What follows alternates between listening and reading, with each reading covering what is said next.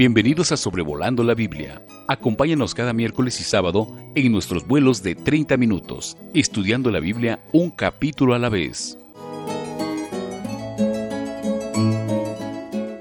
Extiendo un cordial y afectuoso saludo a todos los que están escuchando hoy este programa de Sobrevolando la Biblia en el episodio número 111 y estamos considerando hoy el libro de Levítico capítulo 19.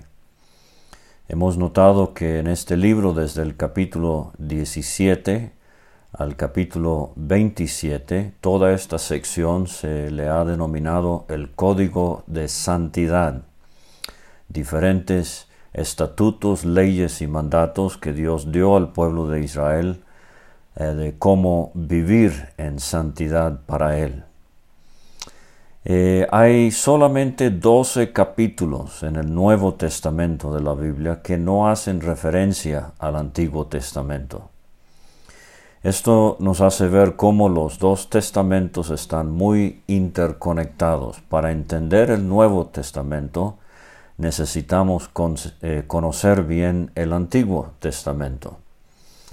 Eh, lastimosamente, y el libro de Levítico eh, es uno de los que lidera en esta categoría, a veces hemos pensado que por ser para el pueblo de Israel y no para creyentes de la época de la iglesia en el siglo XXI, no tiene caso estudiar Levítico. Es muy aburrido, muy, muy difícil eh, de entender todas estas leyes y, y estatutos y sacrificios y ofrendas. Eh, pero vamos a ver que lo que tenemos hoy a la mano es un capítulo realmente bastante práctico. Nada más para darle un ejemplo. ¿Qué haría usted si hoy, eh, en medio de una tormenta, necesita ir al supermercado para comprar algunos víveres para comer más tarde el día de hoy? Y no hay lugar de estacionamiento eh, excepto uno. Es un lugar eh, demarcado para personas de capacidades diferentes, personas discapacitadas. Está todo pintado de azul, está el símbolo común de la silla de ruedas con una persona sentada.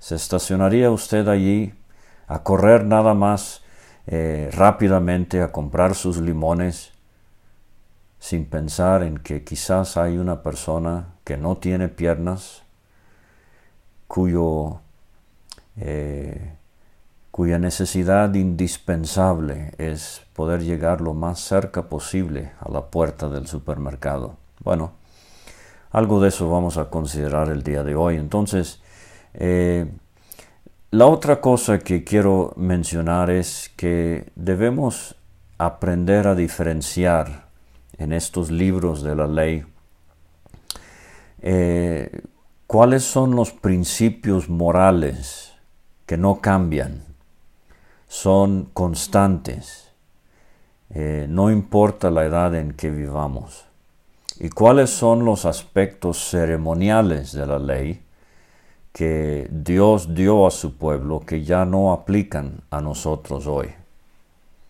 Por ejemplo, eh, puedo, eh, si tengo barba, puedo cortar la barba de cierta manera. ¿O será que Levítico 19 me lo prohíbe? ¿No ve? Eh, hay cosas como no cometer homicidio, esos son principios morales que en cualquier edad eh, tienen vigencia. Pero la manera en que uno se va a rasurar su barba, esos son aspectos ceremoniales eh, que ya no tienen aplicación a la vida del creyente el día de hoy. En cuanto al capítulo y esta santidad de vida, esta honestidad, esta transparencia, eh, rectitud, integridad. Eh, recuerde que vimos en Éxodo 19, versículo 6, eh, saliendo de Egipto, llegando al monte de Sinaí, Dios le dice a su pueblo que Él quiere que sean para Él gente santa. Eso es lo que vamos a ver en una variedad de expresiones aquí en Levítico 19. No es un capítulo que se divide en secciones de varios versículos a la vez, como hemos visto en otros pasajes ya. Levítico 19 se asemeja un poco a los proverbios, donde son eh, pronunciamientos cortos, directos, claros, eh, incisivos en cuanto a cómo debemos portarnos. Eh, bueno, cómo debería portarse el pueblo de Israel entre las naciones y como vamos a ver cómo aplica al, comportamiento que debemos mostrar nosotros el día de hoy. Ahora, eh, una cosa curiosa en este capítulo es que 16 veces eh, tenemos la expresión yo Jehová, yo soy Jehová. Es como si fuera constantemente Dios está poniendo su autógrafo para recordarnos que estos no son caprichos de Moisés o de algunos líderes en Israel. Estas son las eh, ordenanzas, son los estatutos, son los mandamientos que Dios mismo ha prescrito para su pueblo. Y vamos a ver que eh, debido a nuestra eh, tendencia hacia la desobediencia y hacia el mal, como es usual en el vocabulario de la ley, tenemos la palabra no o ni 40 veces en este capítulo. Entonces, eh, recordamos los que somos padres cuando hablábamos a nuestros niños eh, pequeños y tantas veces había que decirles no porque eso era lo que estaban propensos a hacer era lo equivocado, era la rebeldía, la desobediencia. Y otra curiosa, eh, otra curiosidad de este capítulo es que vamos a ver referencias a los diez mandamientos que ya estudiamos en Éxodo 20 y vamos a ver de nuevo en el libro de Deuteronomio. Pero en este capítulo vamos a encontrar los diez mandamientos esparcidos, no en el orden en que están en Éxodo 20, pero en relación a estas diferentes ordenanzas que Dios da a su pueblo.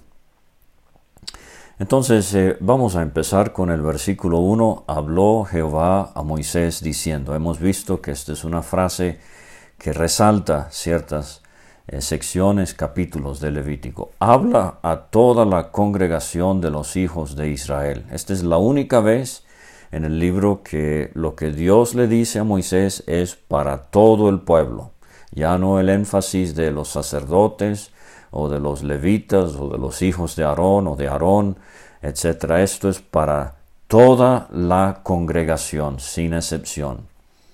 Y diles, santos seréis, porque santo soy yo Jehová vuestro Dios. Cuatro veces en Levítico tenemos esto de ser santo.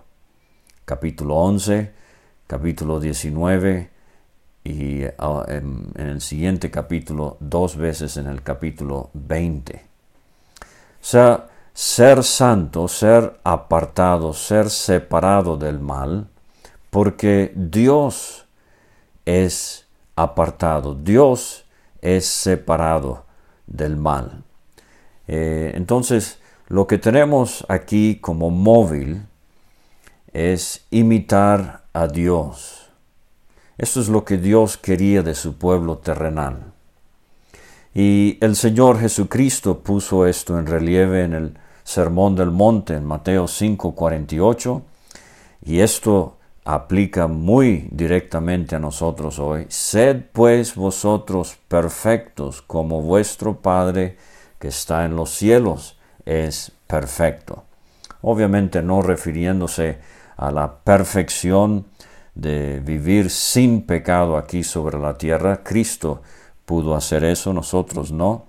Pero en todas las áreas de nuestras vidas debemos buscar esta madurez espiritual, esta plenitud de comunión con Dios, de tal manera que estamos viviendo vidas separadas del mundo y consagradas a Él. Recuerdo una vez eh, una pareja me hospedó allá en Estados Unidos y tenían un hijo adolescente y él bondadosamente cedió su habitación para que yo pudiese dormir las noches que estaba allí teniendo eh, reuniones en eh, una iglesia local cercana. Pero me llamó la atención todos los pósters y las fotografías de astros del deporte y de estrellas del cine. Y pensé cómo estos son los, los héroes, los modelos de este muchacho en su vida. Pero querido creyente, Dios debería ser el modelo a seguir. Debemos imitar a Dios en nuestras vidas. A veces Dios pone delante de nosotros a aquellos que son ejemplo y que nos animan y nos estimulan a imitar a Dios al ver la espiritualidad de ellos. Pero no nos quedemos cortos de tener algún hombre, alguna mujer como nuestro modelo, nuestro ejemplo, eh, nada más, pero que sean como si fuera eh, eh, estos modelos que van a llevarnos a imitar a Dios. El apóstol Pablo dijo a los Corintios, sed pues imitadores de mí, así como yo de Cristo. 1 Corintios 11. Entonces dice el versículo 3, cada uno temerá a su madre y a su padre, y mis días de reposo guardaréis, yo Jehová vuestro Dios. Ahora aquí tenemos el quinto mandamiento, cada uno temerá a su madre y a su padre. Y tenemos el cuarto mandamiento, mis días de reposo guardaréis. Entonces, eh, aquí tenemos un ejemplo de lo que ya he mencionado. La primera parte del versículo es un principio moral constante, tanto bajo la ley como bajo la gracia, Dios quiere que honremos a nuestros progenitores. Pero la segunda parte del versículo es ceremonial. Bajo la ley se guardaba el día de reposo. Bajo la gracia, el sábado es como cualquier otro día. Todos los días deberíamos eh, dedicarlos al Señor eh, sin eh, descuidar nuestros empleos y responsabilidades, pero sabiendo también que el primer día de la semana es cuando nos reunimos para hacer memoria del Señor Jesucristo, celebrando la cena del Señor, eh, por ejemplo. Ahora una cosa que quiero llamar la atención aquí en cuanto a temer o respetar a los padres es que aquí en Levítico 19, se menciona a la madre primero. Cada uno temerá a su madre y a su padre. Esto es muy inusual. Y quiero animar a los que son, a las que son madres, y usted está en casa con sus hijos, usted tiene un tremendo llamado, un tremendo servicio para el Señor. Eh, en la ausencia del Padre, Él es la cabeza del hogar, pero en la ausencia del Padre, Usted tiene el contacto directo, continuo con estos pequeños y la oportunidad de criarlos eh, para Dios. Recuerde el ejemplo de Jocabed en cuanto a Moisés. Recuerde el ejemplo de Ana en cuanto a Samuel. Recuerde el ejemplo de la esposa de Manoa en cuanto a Sansón. María en cuanto al Señor Jesucristo. Eunice en cuanto a Timoteo, etc. Entonces, cada uno temerá a su madre y a su padre. En el libro de los reyes resaltan las veces que se menciona el nombre de la madre eh, del hijo del rey y el buen o el mal comportamiento que este muchacho mostró más tarde en su vida. Versículo 4, no os, no os volveréis a los ídolos, mandamiento número 2, ni haréis para vosotros dioses con D pequeña, mandamiento número uno, de fundición, yo Jehová vuestro Dios. Entonces no hay absolutamente nada de malo tener un retrato en la pared, por ejemplo un familiar, aunque ya haya eh, muerto, pero una gran diferencia es tener un retrato en la pared y postrarse ante ese retrato y adorarlo. Esa es la gran diferencia. No debemos tener ídolos, no debemos tener dioses ajenos. Ahora hay una sección aquí en cuanto a eh, sacrificios eh, de ofrendas de paz o de bienestar o de abundancia que hemos visto ya en el capítulo 3. Eh, versículos 5 a 8 dice, Cuando ofreciereis sacrificio de ofrenda de paz a Jehová, ofrecedlo de tal manera que seáis aceptos. Esto lo vimos ya, no es solamente lo que voy a, a ofrecer, pero cómo se lo voy a ofrecer al Señor. Esto es muy importante. Será comido el día que lo ofreciereis y el día siguiente, y lo que quedare para el tercer día será quemado en el fuego. Si se comiere el día tercero será abominación, no será acepto, y el que comiere, el que lo comiere llevará su delito por cuanto profanó lo santo de Jehová, y la tal persona será cortada de su pueblo. Y como hemos visto, eh, esto parece significar eh, morir bajo la disciplina directa de Dios. Ahora, aquí el principio que yo aprendo, obviamente ya no ofrecemos estos eh, sacrificios en una forma literal, pero el principio general que yo eh, aprendo de esta sección es que las cosas de Dios ameritan, requieren diligencia. Hemos eh, citado ya en otras ocasiones las palabras del apóstol Pablo en Romanos 12. Fervientes en espíritu, sirviendo al Señor. Entonces, eh, no debemos aproximarnos a las cosas de Dios con pereza o con flojera o simplemente repetir lo enlatado que ya hemos eh, repetido docenas de veces en nuestras vidas cuando estamos adorando al Señor, debe haber frescura, debe haber ejercicio, eh, debe haber diligencia en todo lo que hacemos para el Señor. Ahora, en versículos 9 y 10, cuando ciegues la mies de tu tierra, no cegarás hasta el último rincón de ella, ni espigarás tu tierra cegada, no rebuscarás tu viña, ni recogerás el fruto caído de tu viña para el pobre o para el extranjero, lo dejarás. Y recuerde la hermosa historia de Boaz y su trato hacia Ruth en el libro de Ruth. Yo Jehová vuestro Dios. Estudien el libro de Lucas la actitud de Cristo hacia los pobres. Lucas 4, capítulo 6, capítulo 11, capítulo 12, capítulo 14.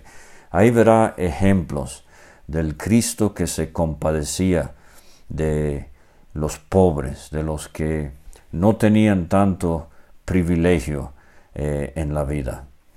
Versículo 11, no hurtaréis, este es el mandamiento número 8, y no engañaréis ni mentiréis el uno al otro. Aquí vemos entonces la transparencia, la, integridad eh, que debe caracterizar a uno en la sociedad. Versículo 12, no juraréis falsamente por mi nombre mandamiento número 3. No tomarás el nombre de Jehová tu Dios en vano, profanando así el nombre de tu Dios, yo Jehová.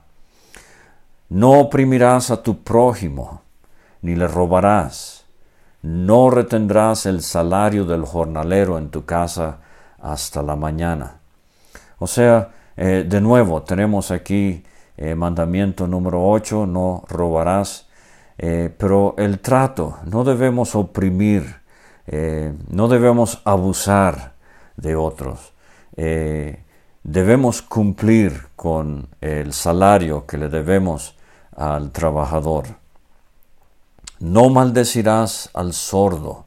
Aquí vienen las personas de capacidades diferentes o discapacidades. Delante del ciego no pondrás tropiezo sino que tendrás temor de tu Dios, yo Jehová. Ese temor que se muestra hacia los padres, como vimos allá en el versículo 3, eh, ahora ese mismo temor, ese mismo respeto se va a mostrar hacia los discapacitados.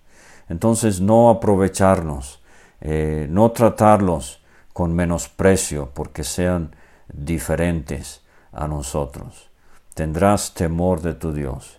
Debería haber dicho que otra cosa significativa de este capítulo es que todo empieza en la casa y ahora estamos viendo el comportamiento en la sociedad. Entonces, cuán importante es el rol que mamá y papá eh, tienen en la vida de los pequeños y eh, cómo van a poder desempeñarse en la sociedad. Dice el versículo 15, no harás injusticia en el juicio, ni favoreciendo al pobre, ni complaciendo al grande. Con justicia juzgarás a tu prójimo. A veces, eh, por ser pobre se favorece a la persona cuando hay un asunto legal, o por ser rico se favorece a la persona. No debe haber acepción de personas. No andarás chismeando entre tu pueblo. Esto cabe dentro del mandamiento número 9. Pero qué cáncer es en la sociedad esto del chisme, y especialmente en nuestras iglesias. Y a mí un hermano bien me ha eh, aconsejado, si no te dicen quién lo dijo, cuándo lo dijo, dónde lo dijo, a quién se lo dijo, entonces es un chisme, es hay que descontarlo inmediatamente, no hay que repetirlo, eh, no es de importancia. No atentarás contra la vida de tu prójimo, mandamiento número 6, no matarás, yo Jehová. No debemos destruir la reputación de otras personas. Dice el 17, no aborrecerás a tu hermano en tu corazón, razonarás con tu prójimo para que no participes de su pecado. Debemos ser abiertos los unos con los otros, resolver situaciones eh, malentendidos y pendientes. No te vengarás ni guardarás rencor a los hijos de tu pueblo. Este es el mandamiento número 10. Sino amarás a tu prójimo como a ti mismo, yo Jehová. En Deuteronomio 6, eh, versículos 4 y 5, tenemos ese gran mandamiento de amar a Dios eh, con todo el corazón, etc. Y aquí en Levítico 19, versículo 18, eh, amar, amar al prójimo. Y el Señor Jesucristo unió estos dos pasajes en Marcos 12, versículo 31. Él dijo, el segundo, el primer mandamiento es amar a Dios sobre todas las cosas. Y el segundo es semejante, amarás a tu prójimo como a ti mismo. No hay otro mandamiento mayor que estos. O sea que amar a Dios y amar al prójimo resumen todo, toda la ley. Y Pablo a los Gálatas, y también lo dijo a los romanos, pero Gálatas 5:14, toda la ley en esta sola palabra se cumple, amarás a tu prójimo como a ti mismo. Entonces, usted dice que cierto creyente conoce muy bien su Biblia, predica muy bonito, pero en su vida se, se nota obviamente su rencor, su odio hacia otros creyentes, su menosprecio, absolutamente nada de espiritualidad. Amarás a tu prójimo como a ti mismo. Versículo 19, mis estatutos guardarás. No harás ayuntar tu ganado con animales de otra especie, tu campo no sembrarás con mezcla de semillas, y no te pondrás vestidos con mezcla de hilos. Entonces, eh, aquí el principio eh, moral es la separación y constantemente Dios quiere que su pueblo sea diferente a los pueblos circunvecinos. El creyente hoy debe separarse del mundo y consagrarse al Señor. Pero fíjese que no porque aquí dice que no debo mezclar hilos en la vestimenta, quiere decir que tengo que deshacerme de aquel pantalón que es 60% poliéster y 40% algodón o algo así. Entonces aquí es donde tenemos que discernir eh, las cosas ceremoniales que ya caducaron en cuanto a la ley. Principios morales siguen, continúan. Versículos 20 a 22 eh, es otra sección, si un hombre yaciere con una mujer que fuere sierva desposada. Y eh, el hombre tenía que entonces por su pecado traer un carnero en expiación por su culpa. Él estaba eh, tomando ventaja como hombre libre de esta joven esclava, cosa que en varios puntos desagradaba al Señor. Muy interesante que Él es el que tiene que eh, traer el carnero en expiación por su culpa. Recuerda el caso allá en Juan 8 cuando trajeron al Señor una mujer que había, había sido sorprendida en el acto de adulterio, pero no mencionaron nada del hombre. Mucha hipocresía caracterizó aquel evento en Juan 8 que el Señor Jesucristo obviamente expuso ante todos. Pero dice el versículo 23 al 25, otra sección en cuanto a eh, cuando llegaran a la tierra de Canaán, cuando entréis en la tierra y plantéis toda clase de árboles frutales, consideraréis como incircunciso lo primero de su fruto. Tres años os será incircunciso, su fruto no se comerá. El cuarto año todo su fruto será consagrado en alabanzas a Jehová. Mas al quinto año comeréis del fruto de él, para que os haga crecer su fruto. Yo, Jehová, vuestro Dios. Y esto de eh, lo primero, las primicias y, dar al Señor, es un tema eh, mencionado varias veces en el Antiguo Testamento. Lo primero de la cosecha, lo primero de los animales, eh, lo primero de los hijos. Y cómo quisiéramos alentar a la juventud que nos está escuchando el día de hoy. Eh, alégrate joven en tu juventud, dijo Salomón. Y dice el himno, da lo mejor al maestro, tu juventud, tu vigor. Entonces, eh, ¿cómo Dios merece lo primero de nuestras vidas? Versículo 26, no comeréis cosa alguna con sangre. Lo vimos ya eh, en el capítulo, eh, en un capítulo anterior aquí en Levítico, no seréis agoreros ni adivinos. Eh, entonces, bajo la ley, muy claramente se estipulaba no comer sangre y, como lo vimos en el capítulo 17, no ser agorero ni adivino, evitar la brujería, eh, la, magia negra, eh, rituales satánicos, eh, la necromancia, comunicación con los muertos por medio de demonios, etc.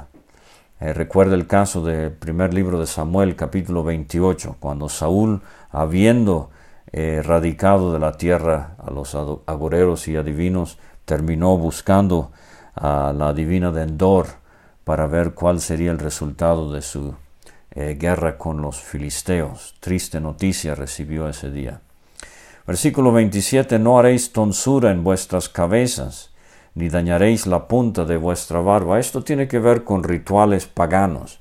Entonces, como he mencionado, no tiene nada que ver con un buen corte de pelo que usted le va a pedir al barbero, al peluquero la próxima vez que necesite atender a su cabello como varón cabello corto y como mujer cabello largo, ah, pero eh, la manera en que va a cortarse el cabello eh, ya no tiene aplicación bajo la gracia. Y no haréis rasguños en vuestro cuerpo por un muerto, de nuevo, eh, rituales de, por los difuntos y, y, luto y todo esto muy presente en culturas paganas eh, ni imprimiréis en vosotros señal alguna. El cuerpo es del Señor, enseña Pablo en 1 Corintios 6, más eh, fue creado por el Señor y más pertenece al Señor en el caso del creyente, quiere hacer todo lo posible para guardarlo para Él. No contaminaréis a tu hija haciéndola fornicar, que no se prostituya. Otra vez, rituales paganos. Aquí tenemos el mandamiento número 7 no cometerás adulterio, mis días de reposo guardaréis y mi santuario tendréis en reverencia, yo Jehová. No os volváis a los encantadores ni a los adivinos, ni los consultéis, contaminándoos con ellos, yo Jehová vuestro Dios. Eh, aquí viene otro versículo de respeto en la sociedad, delante de las canas te levantarás y honrarás el rostro del anciano y de tu Dios tendrás temor, yo Jehová. Entonces, temor ah, hacia padre y madre, eh, temor eh, en cuanto a nuestro comportamiento en relación a otros, aquí específicamente eh, temor a Dios en cuanto a los que son mayores de edad. saludar a la persona de la tercera edad, ayudarle con algo, esperar con paciencia que pueda cruzar la calle sin acelerar el motor o tocarle el claxo o la corneta. Son cosas muy prácticas que deben caracterizarnos el día de hoy. Versículos 33 y 34 tienen que ver con el extranjero. Este es un punto muy eh, candente el día de hoy. La inmigración de diferentes eh, personas alrededor del mundo y a veces miramos con desprecio a personas que no son de nuestra tez de piel o de nuestra cultura o de nuestro país. Eh, entonces no debe haber absolutamente nada de eso. Eh, el color de la piel, su país de origen, su nacionalidad, su lengua materna, no debe afectar en el trato sincero, en el aprecio genuino que debemos tener eh, por los extranjeros. Dios les recuerda, ustedes fueron extranjeros en la tierra de Egipto. No hagáis injusticia en juicio, en medida de tierra, en peso ni en otra medida, balanzas justas, pesas justas, medidas justas tendréis. Yo Jehová vuestro Dios. La honestidad en el mercado, si usted es mercader, si usted vende algo, tratar a sus clientes con honestidad, Cuatro veces en el libro de los Proverbios se habla del peso falso o del peso justo. Por ejemplo, capítulo 11, versículo 1. El peso falso es abominación a Jehová, mas la pesa cabal le agrada. Y finalmente, así como con el capítulo 18 que vimos dos veces, este capítulo termina eh, en el versículo 37. Guardad pues todos mis estatutos y todas mis ordenanzas y ponedlos por obra yo Jehová. O sea, no es nada más cuestión de saber lo que dice la escritura, pero de ponerla por obra. Esdras, en el capítulo 7 eh, de su libro, nos dice que él preparó su corazón para inquirir, para poner por obra, para entonces poder enseñar a otros. Cristo en el, libro de Hechos es introducido por Lucas como eh, hablando de todo lo que él empezó a hacer y a enseñar. Lo puso por obra y entonces pudo enseñarlo con mucho peso a los demás. Que el Señor nos ayude entonces en nuestra vida cotidiana, empezando en la casa y terminando en el mercado, a ser personas íntegras, honestas, justas, personas de eh, carácter y que imitan a Dios. Muchas gracias por escuchar y hasta la próxima. Gracias por escuchar este estudio. Escríbenos a sobrevolando la Biblia gmail.com. Visita nuestra página www.graciamasgracia.com. Hasta la próxima.